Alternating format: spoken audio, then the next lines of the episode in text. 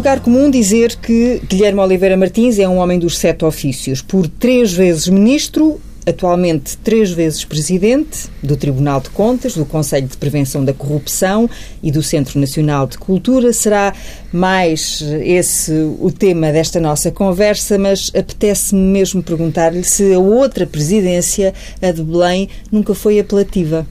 Não, nunca foi muito apelativa e é um tema sobre o qual eu não posso pronunciar, sendo hoje titular de um órgão de soberania, eh, seria naturalmente violar o princípio da separação de poderes. Guilherme de Oliveira Martins, também filho, neste caso. O tema nunca foi conversado lá em casa, nem a brincar? Claro que é, e evidentemente que, eh, havendo uma percepção, pelo menos familiar, de, do direito, eh, eh, dos cinco lá em casa, três são juristas, eh, todos temos uma consciência de que o exercício deste tipo de funções eh, tem determinado tipo de responsabilidades. E, portanto, com o jurista que somos, pelo menos eu falando por mim, eh, tendo consciência, sempre eh, fomos, eh, sempre assumimos esse, essa posição de forma cautelosa, isto é, negativa. Coerência total.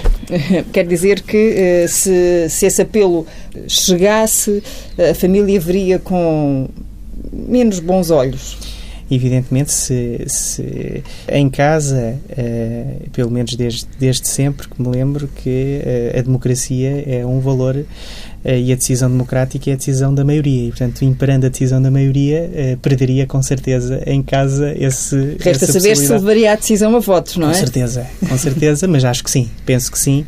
É, é, esse valor não é apenas externo, é um valor interno e, portanto, em casa é, penso que é um, um valor fundamental para, para, para, além da verdade e da transparência. É, o valor democrático é um valor que aprendemos desde, desde sempre se fôssemos confrontados com uma decisão nesse sentido, a nossa decisão seria a decisão de salvaguarda, uma decisão no sentido para não avançar do ponto de vista de cautela. Guilherme de Oliveira Martins, filho, chama-se também Guilherme Valdemar, Valdemar, mas com W e o pai com V. Há algum motivo ou não? Ou não, ou não, não, é apenas uma distinção porque o W é, é igual uh, para todos. Uh, o meu uh, bisavô materno chamava-se Valdemar. era brasileiro, natural do estado de Paraná, e o meu pai tem os dois nomes dos seus avós e, e, por isso nós os herdamos. Herdei eu do meu pai, herdou o meu filho do meu pai e de mim e herdou o meu neto uh, de nós. Uh, é um nome familiar e é um nome de uma certa dinastia. Uh, uma coisa é certa, no entanto, e ainda retomando o, fio à meada uh, anteriores, uh, Dr. Guilherme Oliveira Martins tem provavelmente tantas ou mais milhas do que os presidentes eleitos tendo em conta uh, o mundo que, que, que, já carrega e todas as viagens uh, que tem feito. No Centro Nacional de Cultura persegue a história do país e dos portugueses uh, pelo mundo, mas creio que no seio familiar isso também acontece. As viagens fazem parte. Vem de onde esse fascínio? Fazem parte na via familiar, uma vez que todas as Páscoas uh, durante a adolescência dos meus filhos era uh, sagrado. Partíamos ehm, e fazíamos naturalmente uma viagem. normalmente essas viagens foram europeias, as minhas viagens agora têm sido mais extra-europeias. Mais longínquas, não é? Uh, mas a paixão... Por, por mar já de antes navegados, neste uh, caso. Uh, sim. A paixão das viagens é, é algo que nós, nós partilhamos. Partilhamos muito. Porquê? Porque, no fundo, nós sempre viajamos, mas o meu filho Guilherme dirá melhor do que eu, preparando as viagens. E, portanto, nós preparávamos as viagens. Ou seja, a viagem começa muito antes de se fazerem ao caminho. Sim, sim, claramente. Isso é absolutamente fundamental. Uma viagem prepara-se antes de uh, nos fazermos ao caminho. Uh, e tem graça uh, procurando descobrir alguns uh, pequenos mistérios, porque eu lembro bem uma viagem que nós fizemos o, e nós fomos a Florença, mas a Florença descobrir o cardeal de Portugal. filho do infante Dom Pedro, fomos a San Miniato Almonte e, e descobrimos, afinal, que aquele cardeal de Portugal que tinha morrido apenas com 25 anos, eh, tinha muito a ver com os painéis eh, de São Vicente eh, de, de Nuno Gonçalves porque quando fomos a Samini atualmente, é onde está justamente o túmulo uh, do Cardeal de Portugal, uh, nós vimos uh, a imagem de São Vicente, que é exatamente a imagem que nós vemos nos painéis de São Vicente, que são uma referência fundamental do nosso, da nossa arte e no Museu Nacional da Arte Antiga. Portanto, houve sempre essa preocupação de Sim. encontrar os portugueses, a presença Sim, portuguesa. E procurar aqui uma zona de, de, de enigma. Nós não resolvemos o enigma, nós fomos ao encontro do, do, do enigma. Digo isto porque é, é, a paixão do enigma. Nós, nós eh, fomos propositadamente a Florença ao encontro desta situação. O que é que concluímos? Eu, para mim, concluí, afinal, que o nosso São Vicente talvez tenha a cara desse cardeal de Portugal que foi filho de o infante Dom Pedro das Sete Partidas. Guilherme, uh, podia dizer-se que cada viagem é um livro de aventuras, não é? Os cinco e mais qualquer coisa. Os cinco em Florença, por aí fora. Eh, em primeiro neste lugar, caso. Eh, sim, é, em primeiro lugar porque é, também faz parte do nosso imaginário quando nós começámos a ler precisamente a leitura dos cinco e dos sete e portanto temos essa e a versão portuguesa uma aventura que também uh, líamos, enfim, é, faz parte da geração a leitura desse, desse tipo de livros e a busca da aventura e o gosto da aventura. Mas há aqui um aspecto interessante que convém também assinalar, é que e que faz parte deste da maneira de viajar, uh, que é a procura do que não é turístico. Eh, precisamente aprendemos desde sempre que as filas, eh, eh, o que está, quem está na fila à procura de qualquer coisa, nós afastamos e vamos ver em sentido contrário que há coisas mais interessantes. Lembro-me do em Paris, a primeira vez que fomos a Paris, no Louvre, precisamente a sala uh, de, onde está a Mona Lisa, enfim, cheia de gente uh, a tirar fotografias uh, e com, com o meu pai precisamente estamos à procura de outros quadros bem mais interessantes do que a própria Mona Lisa. E, portanto, era também uma perspectiva de procura e de busca que não tem que ver apenas com aquilo que é comercial, o imediato e o que é fácil, não é? Portanto, uhum. nesse, nesse sentido. Mas acho... o Guilherme lembra-se da primeira viagem que fez, da sua primeira viagem? A minha primeira viagem foi. Uh, as primeiras viagens de Páscoa foi a, a Bruxelas, precisamente. Fizemos uma primeira viagem em Bruxelas, enfim, o conhecer o, o, centro da Europa, enfim, também tem uma componente de cidadão europeu, enfim, esta componente de cidadania europeia e, portanto, tem um efeito simbólico a viagem. Que idade é que tinha o Guilherme nessa viagem? Tinha 13. Portanto, uhum. é, e... e... com 13 anos, portanto, ali na adolescência, portanto, já, já, já na entrada da adolescência, gostava desse, deste hum, ritual de preparação das viagens ou nessa fase isso ainda era um bocadinho maçador, era a parte que menos não, gostava e ainda gosto, porque isto. Mas agora na idade adulta eh, eu percebo que goste. Há, há ali um, um, período do nosso crescimento, não é? Em que muitas vezes há ali uma certa rebeldia em que queremos marcar a diferença e, portanto. Acho não... que uh, por duas razões fundamentais. Pelo gosto de, de organizar as viagens e, e, pela minha mãe, que de facto tirou, enfim, tirou o curso de História e, portanto, também tem essa componente histórica e de investigação que, que sempre nos foi incutido a todos, a todos nós, livremente. Aliás, a, a casa em si mesmo, a nossa casa é, um, é uma, é, era uma, era e é uma biblioteca e, portanto, viver rodeado de livros eh, gera um gosto eh, desde, desde a infância, porque muitas vezes consultávamos os livros e tínhamos curiosidade em perceber o que é que era a realidade para além dos livros. Eh, muitos livros com muitas fotografias, muitas imagens, portanto houve sempre essa curiosidade de transpor e muitas vezes eu lembro-me que as viagens tinham como principal efeito o tentar transpor aquilo que na infância víamos nas fotografias para o real. E de facto é, em algumas circunstâncias, é emocionante esse, esse, esse efeito e ter a sorte de poder fazer isso nesta idade. Também convém pensar que eh, há aqui um efeito, apesar de eu ter 13 anos, eh, eu e as minhas irmãs, minhas duas irmãs, pensávamos sempre num coletivo, ou seja, eh, os três irmãos pensam sempre numa média média de idades. Uhum. Quer significar que o mais velho tem tendência para estar na idade do meio e a mais nova uhum. na idade do meio. Portanto, há aqui um efeito transversal. E quando eu penso nas viagens é precisamente numa média de idades e não numa idade absoluta, eh, enfim, uma idade escolar. Eh, uhum. Há uma idade escolar e há uma idade eh, que tem a ver com esse efeito de média de irmãos. E hum, e de facto essa transposição, como eu estava a dizer, entre uh, aquilo que nós sempre, o imaginário, o nosso imaginário infantil, acumulado com o efeito da descoberta e com o efeito das aventuras, com a descoberta da realidade, é muito oportuno na idade entre os 10 e os 20 anos, não é? Portanto, que é no fundo o lapso de tempo em que nós nos reportamos às viagens é precisamente entre os 10 e os 20, ou a idade em uhum. que terminamos a universidade. Portanto, tem este.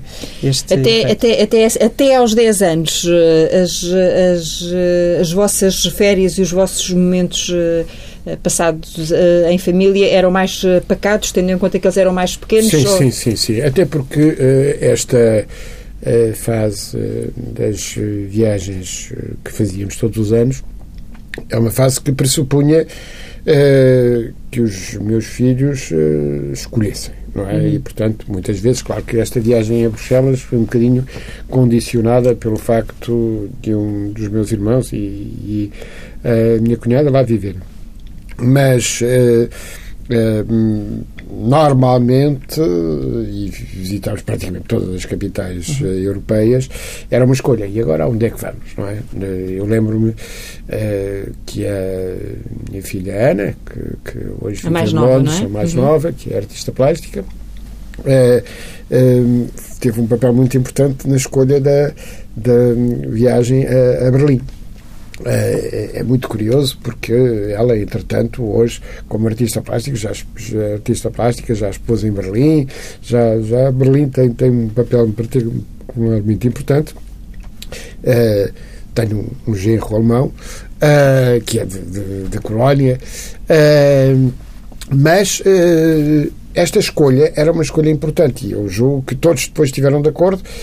E, e, e, realmente, o que é que se foi ver nesse, nessa nossa viagem extraordinária a Berlim? Foi a reconstrução de Berlim. Quer dizer, portanto, em que chegávamos a toda aquela zona que era a zona de separação entre Berlim Ocidental e Berlim Oriental e ver essa explosão extraordinária da nova arquitetura. Eh, é a cidade de Berlim eh, hoje isto é só para lhe dar conta de que havia uma experiência muito, muito partilhada relativamente às escolhas. A Manuela, a minha mulher, uh, é uh, conservadora do museu, é hoje diretora do, do Museu, Oriente. Oriente e, mas, enfim, teve um percurso em que esteve nos principais museus aqui de Lisboa. Nós íamos tentar ver sempre o outro lado do museu. Há pouco uh, o, o, seu filho uh, sublinhava o facto de uh, a casa de família ser como uma biblioteca e, enfim, o Guilherme Oliveira Martins, pai, nasceu precisamente numa biblioteca porque teve, teve, teve pressa Exatamente. de dá por si a pensar que essa circunstância não terá sido só uma coincidência? Não sei, eu não nesse, uh, a verdade é que assim aconteceu. Uh, eu nasci em casa do meu avô, uh, essa casa antiga foi entretanto demolida, era ali em Campo de Ourique, na rua Infantaria 16, onde eu nasci. Uh, mas hoje uh, eu vivo na casa para onde uhum. foi o meu, uh, o meu avô e, e, e, tenho toda essa memória, sobretudo a, a memória do meu avô. há uma fotografia ainda do meu filho Guilherme, justamente ao colo do meu avô que era o bisavô dele. Quando uhum. o Guilherme nasceu, ainda tinha uma trisavó, vejam bem, que morreu praticamente com 100 anos, ainda tinha uma trisavó. E essa relação, essas raízes familiares e a, a, o problema da, da, biblioteca, da biblioteca. Eu, por exemplo, eu já o disse várias vezes, que partilho a minha biblioteca de banda desenhada. Eu acho que a maior parte dos livros, dos meus livros de banda desenhada, já estão com o meu filho, mas nós partilhamos essa paixão e discutimos eh, muito, discutimos no sentido positivo, para ver as novas tendências, Uh, isso é, é, de facto muito, muito interessante porque Teresa Dias Mendes tem aí o livro. Uh, uhum. último livro que se chama Na Cena de Finalmente, mas eu conto-lhe uma história extraordinária. Um leitor encontrou-me na rua e disse assim: Sabe, eu comprei o seu livro por causa da capa. A capa é uma referência da banda desenhada, uhum. é justamente um desenho do José Rui, meu grande amigo, é um mestre eh, da banda desenhada portuguesa, é um dos grandes mestres da banda desenhada portuguesa, é justamente tirado da, da peregrinação. Eh, e eu tenho a memória de ter eh, lido pela primeira vez em continuados esta peregrinação do José Rui no Cavaleiro Andante em 1959, que é justamente o ano em que esta ilustração foi, foi publicada. E devo dizer-lhe que depois o, esse meu leitor disse assim eu comprei o livro porque gostei muito da, da capa e a capa invocou-me o Zé Rui, mas depois li-o e valeu a pena. Pronto, então eu disse assim: olha, se quisesse só pela, pela capa, já era bom, já era bom. Não terá sido por acaso uh, que a sua primeira viagem foi a Bruxelas? Foi a Bruxelas. E a banda desenhada tem alguma coisa a ver com isso, tem, não é? Tem, o Tintim. E dá-se o caso da primeira viagem que recorda da, da infância ser também a Bruxelas, por motivos diferentes. Motivos ou, diferentes. ou, já aí a banda motivos desenhada diferentes, Até porque o meu filho, quando eu fui a primeira vez a Bruxelas, o meu filho não tinha nascido. Fui a primeira vez a Bruxelas justamente no início de 1976, que é o ano uh, do Ele nascimento. Ele nasce de dezembro de 76, do, não é? Exatamente. Uhum. Desde muito cedo, lá em casa assinávamos o, a revista do Tintin, belga, que teve, um, aliás, uma, uma, uma, consequência muito, muito boa, porque realmente, através da banda desenhada, uh, nós uh, não apenas tínhamos uma grande diversidade uh, de temas, mas simultaneamente também a questão linguística uhum. era importante. Eu tenho dois irmãos e nós, eu lembro-me uh, justamente que começámos então aí essa nossa paixão extraordinária relativamente ao que era, ao que era a banda desenhada. E muitas vezes, sabe que, que tínhamos que uh, andar um bocadinho contra a maré, porque os nossos professores uh, de português desconfiavam muito na altura da banda desenhada. Uh, a banda desenhada está a meio caminho entre a literatura e o cinema. porque originalmente o cinema é um cinema de continuados. Uh, e justamente os continuados uh, hoje já é uma reminiscência vaga para os mais novos, mesmo a geração dos uh, meus filhos, a geração do Guilherme, já não apanhou os continuados, porque já tinham álbuns, não é? E nós colecionávamos já os álbuns. Isso era impensável em 1958 ou 59, em que nós comprávamos com as nossas poupanças a revista ou o jornal de banda desenhada e na semana seguinte com que entusiasmo nós esperávamos que viesse para saber qual era a continuação, o que é que tinha ficado. Eh, os cortes eram fundamentais. Portanto, a última, nós hoje, quando estudamos uh, toda a literatura de banda desenhada, designadamente o Tintim, que é um caso, obviamente, paradigmático, nós percebemos que no fim de cada página há sempre um corte relativamente a alguma coisa que uh, um suspense, não é? Uhum. Uh, que depois vai ser resolvido na página seguinte. Claro que no álbum a lógica é completamente diferente, porque no álbum nós basta virarmos a página.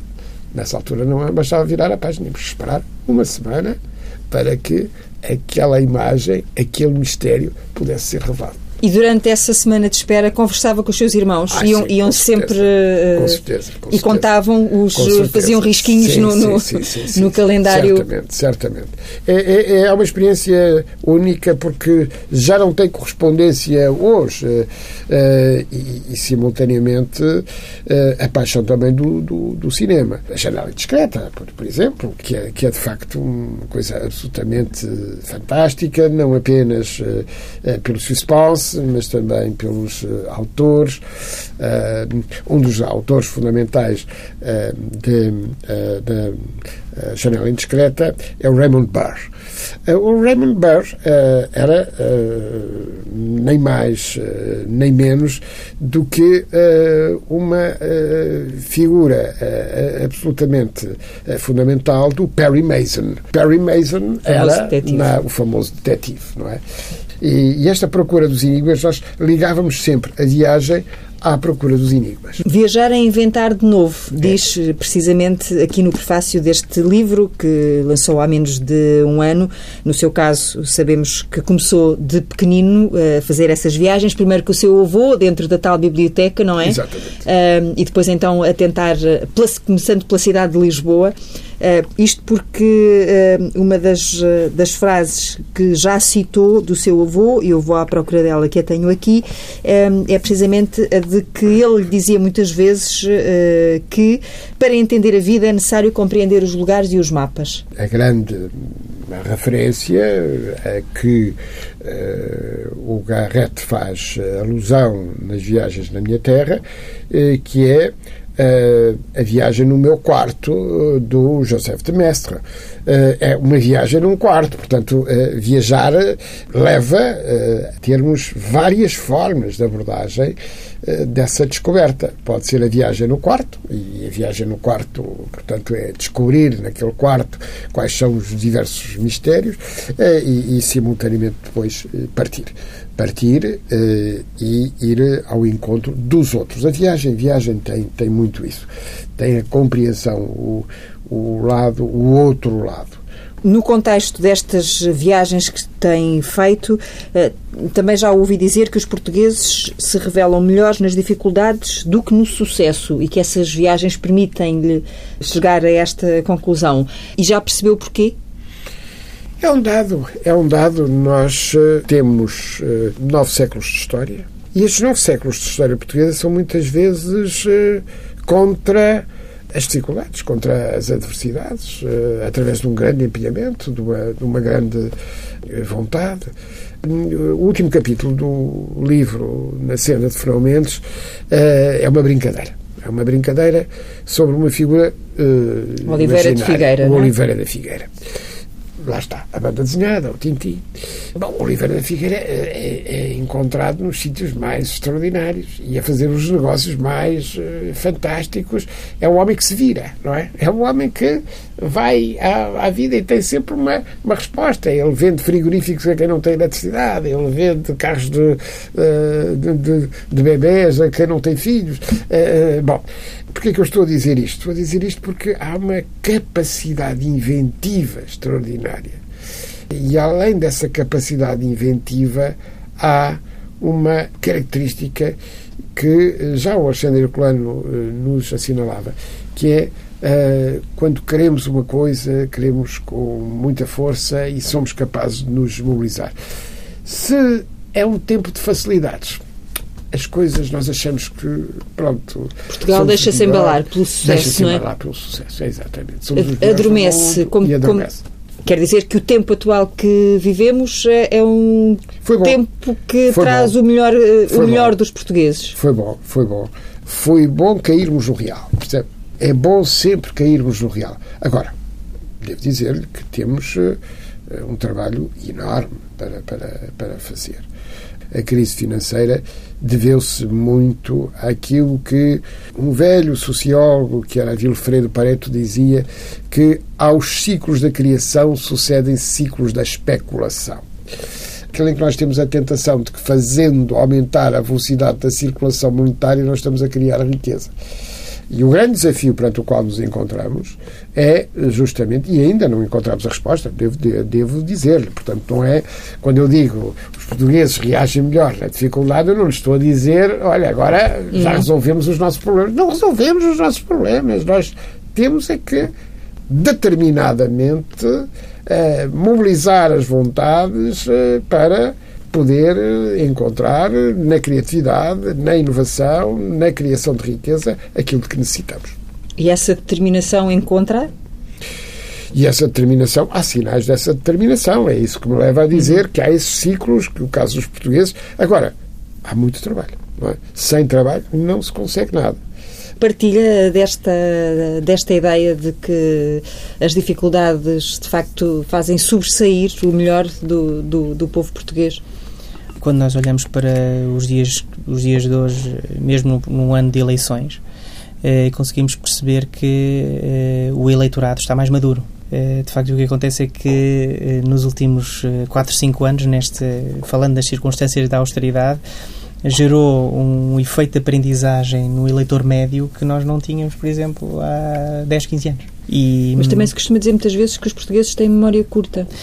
Mas não me parece, porque a memória curta é, é, é fácil justificá-la, é, mas não associada ao desemprego e, e a efeitos que, que afetam mais as famílias e, e afetam é, mais o rendimento disponível das famílias e as, as, suas próprias necessidades. E que precisamente o que acontece é que nas próximas eleições o que vamos ver, o resultado dessa aprendizagem é que o, o programa que irá ganhar é o programa mais credível e não tanto, eh, não está associado a uma ideologia ideologia ou a um partido em concreto. É a credibilidade de um programa que depois ditará este efeito de, de vitória. É a credibilidade ou a forma como se vende, entre aspas, um, esse, não, esse programa? Ou seja, acha que é desta que os portugueses vão ler os programas eleitorais? Não é tanto, é a forma, a forma da transmissão e a transparência e os resultados efetivos, porque não é de promessas vãs. Que, que é, quando nós olhamos para um programa eleitoral,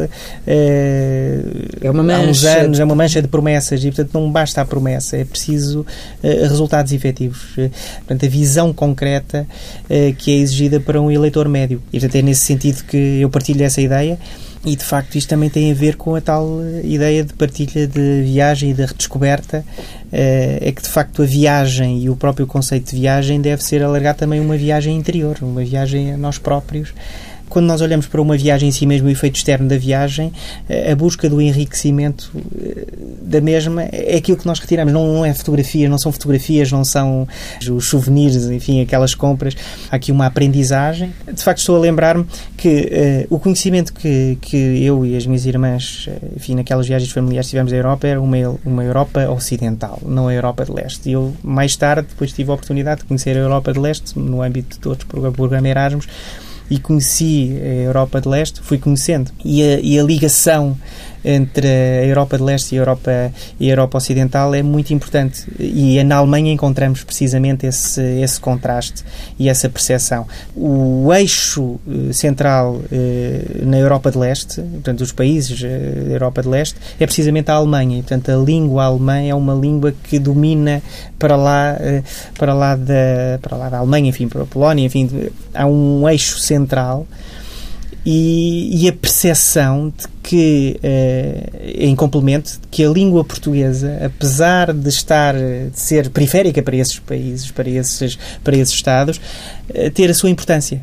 E é muito importante percebermos que o programa Erasmus, com o efeito unificador da Europa, as quatro línguas eh, oficiais do programa Erasmus, as mais faladas, são precisamente o alemão, o inglês, o francês e o português. E, portanto, são, são as, as próprios encontros, as próprias reuniões, nas várias redes, eh, o português é a língua oficial e, e, em duas delas, muito importantes, são geridas porque são coordenadas por portugueses. E, portanto, há este efeito na Europa, esta experiência. Não é quando nós falamos a experiência do, enfim, falando minha, na minha experiência do ensino, a experiência da lusofonia é algo que conseguimos transpor para a Europa e complementar com a, a experiência europeia e a defesa da língua portuguesa. Depois há um efeito eh, que também é, que na Europa é muito respeitado por parte dos portugueses e que os portugueses, para além de, terem um, o respeito pela língua e a, e a própria hum, admiração dos outros, dos outros Estados, é que os portugueses também são poliglotas, têm uma tendência para falar uh, várias línguas. Isto agora transpondo para o efeito familiar, uh, convém explicar que pelo facto de eu ter um, um, um cunhado alemão, a língua em casa, quando estamos juntos, não é o português. Então temos este, este efeito, situa-se alguns entre o inglês e o alemão, porque eu também falo alemão, enfim, a Maria também fala, e a Ana, as, as minhas irmãs também falam alemão, a Ana, por uhum. efeito familiar. E, portanto, temos este, este efeito linguístico também interessante que escapa. Mas... É, no fundo, é uma família europeia, não é? Não, não é um, tanto uma família exclusivamente portuguesa, com os laços portugueses, com os laços tradicionais portugueses, mas com a visão europeia, europeia e, e, e, ironicamente, Exatamente. centrado na Alemanha, não é? Com os dois claro, eixos claro. aqui presentes. Mas, mas o, o Robin, que é o meu genro, eh, adora Portugal Devo dizer, Portugal é, é para ele um país absolutamente uh, fantástico. Uh, o sol, a gastronomia, as pessoas. Claro que o português, a língua portuguesa é importante pela sua expansão e pela sua expressão um, é universal, porque é uma língua de várias culturas e uma cultura de várias línguas a lusofonia não pode ser confundida com qualquer lógica uniformizadora ou um pouco neocolonialista. Não. A lusofonia significa estes vários polos de uma língua de várias culturas e uma cultura de várias línguas. E isso é absolutamente extraordinário. Quando nós vemos um grande amigo meu, que é o Miyakoto, definir uhum. uma das características comuns desta língua universal uh, e falar-nos no queixa-andar. E nós percebemos bem o que é o queixa-andar. O queixa-andar é esta capacidade que temos de não nos preocuparmos muito com as coisas. Queixamos-nos, mas deixamos andar. O queixa-andar. Só um grande escritor é que podia inventar isto, porque isto não foi o povo que inventou o queixa-andar. Mas, mas falo no Miyakoto, como poderia falar dos grandes escritores brasileiros, como João Guimarães Rosa, desta capacidade extraordinária que a língua portuguesa tem como língua universal de uma grande plasticidade e de uma grande criatividade. No vosso contexto familiar, há algum linguajar que seja próprio?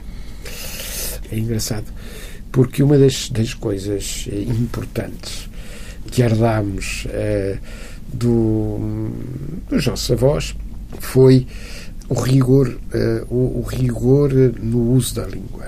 Se alguém dava um pontapé na gramática, era imediatamente retificado de uma forma amena e simpática. Não, não, havia, não, não, não havia contemplações. Isso não se diz assim. Não, não, e nós sabíamos que tínhamos que ter um grande cuidado falar bem a língua, o domínio da língua é um ato de cidadania, é o respeitarmos-nos, não é? Isso é extraordinariamente, extraordinariamente importante. Nós vemos isso. Mas há formas mais uh, carinhosas, às vezes, de nos uh, tratarmos. Uh, sim, no, sim, mas quando... com certeza que sim, com certeza que sim, isso aí temos, temos certamente Uh, um grande. O normal é mesmo só chamar pai não, e é, chamar já, filho? Uh, os diminutivos não são usados, não são usados porque entendemos que tratamos os nossos filhos, enfim, os nossos sobrinhos como como se fossem pares. E, portanto, não há aqui desde, desde cedo, portanto, não há esse tratamento uh, Uh, bilu, bilu. Uh, sim, não há, não há, não há. As crianças são tratadas, pelo menos familiarmente, como iguais. Portanto, há este, este efeito e sentem essa responsabilidade, evidentemente. Há um peso até uma determinada, mas depois há uma responsabilidade própria e, e, essa, e, e, é curioso porque essa consciência, essa, essa igualdade gera, gera uma curiosidade neles muito é. interessante. O meu filho vai para a primeira classe para o, para o ano e já sabe ler. E, portanto, tem este. Como, como mas isso aconteceu com, com cada um de vocês também, não é? Sim, mas. Dos três filhos, porque uh, o professor Martins fez questão de É, mas a leitura, a leitura tem de ver com uma vontade deles, é. dos, das próprias. É, é, muito curioso vermos, mas isso também está associado à, à, própria, à própria sorte e, e, estamos alavancados também numa família que também tem este. Será este... neste caso mesmo uma questão de ADN? é mesmo uma Exato. questão de ADN, eh, porque naturalmente eh, nos nossos estudos Uh, a nossa família está alfabetizada desde pelo menos o século V depois de Cristo. Traz sempre consigo estes uh, cadernos tá, que tá. tem aqui uh, aberto. é o número, dizia-me há pouco, já vai no número. 79, este uhum. é o 79. Uhum. se escreve sempre em português.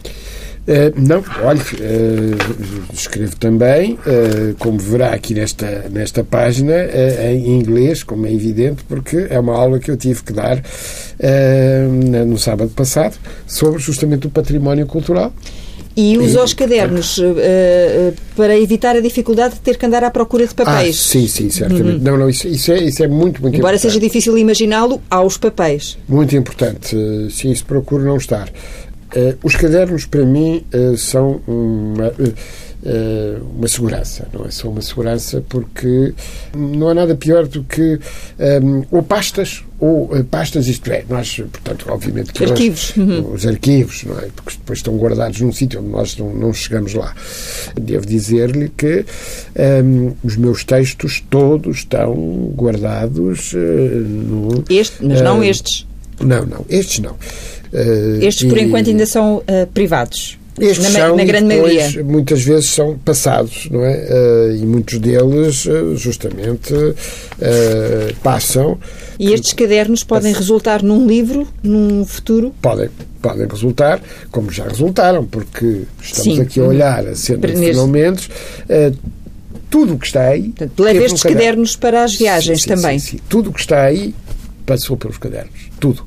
Tudo o pormenor, eh, porque senão isto eh, é fundamental, fundamental. Portanto, é essa alma de repórter e viajante. É, é. Como é. o Tintim.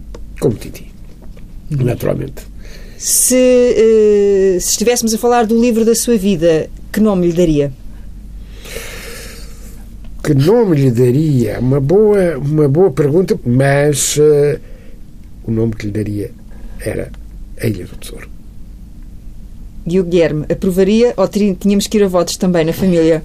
Não, não tínhamos de ir a votos. A Ilha do Tesouro, claro que sim. É, é, há aqui uma ligação aos cinco.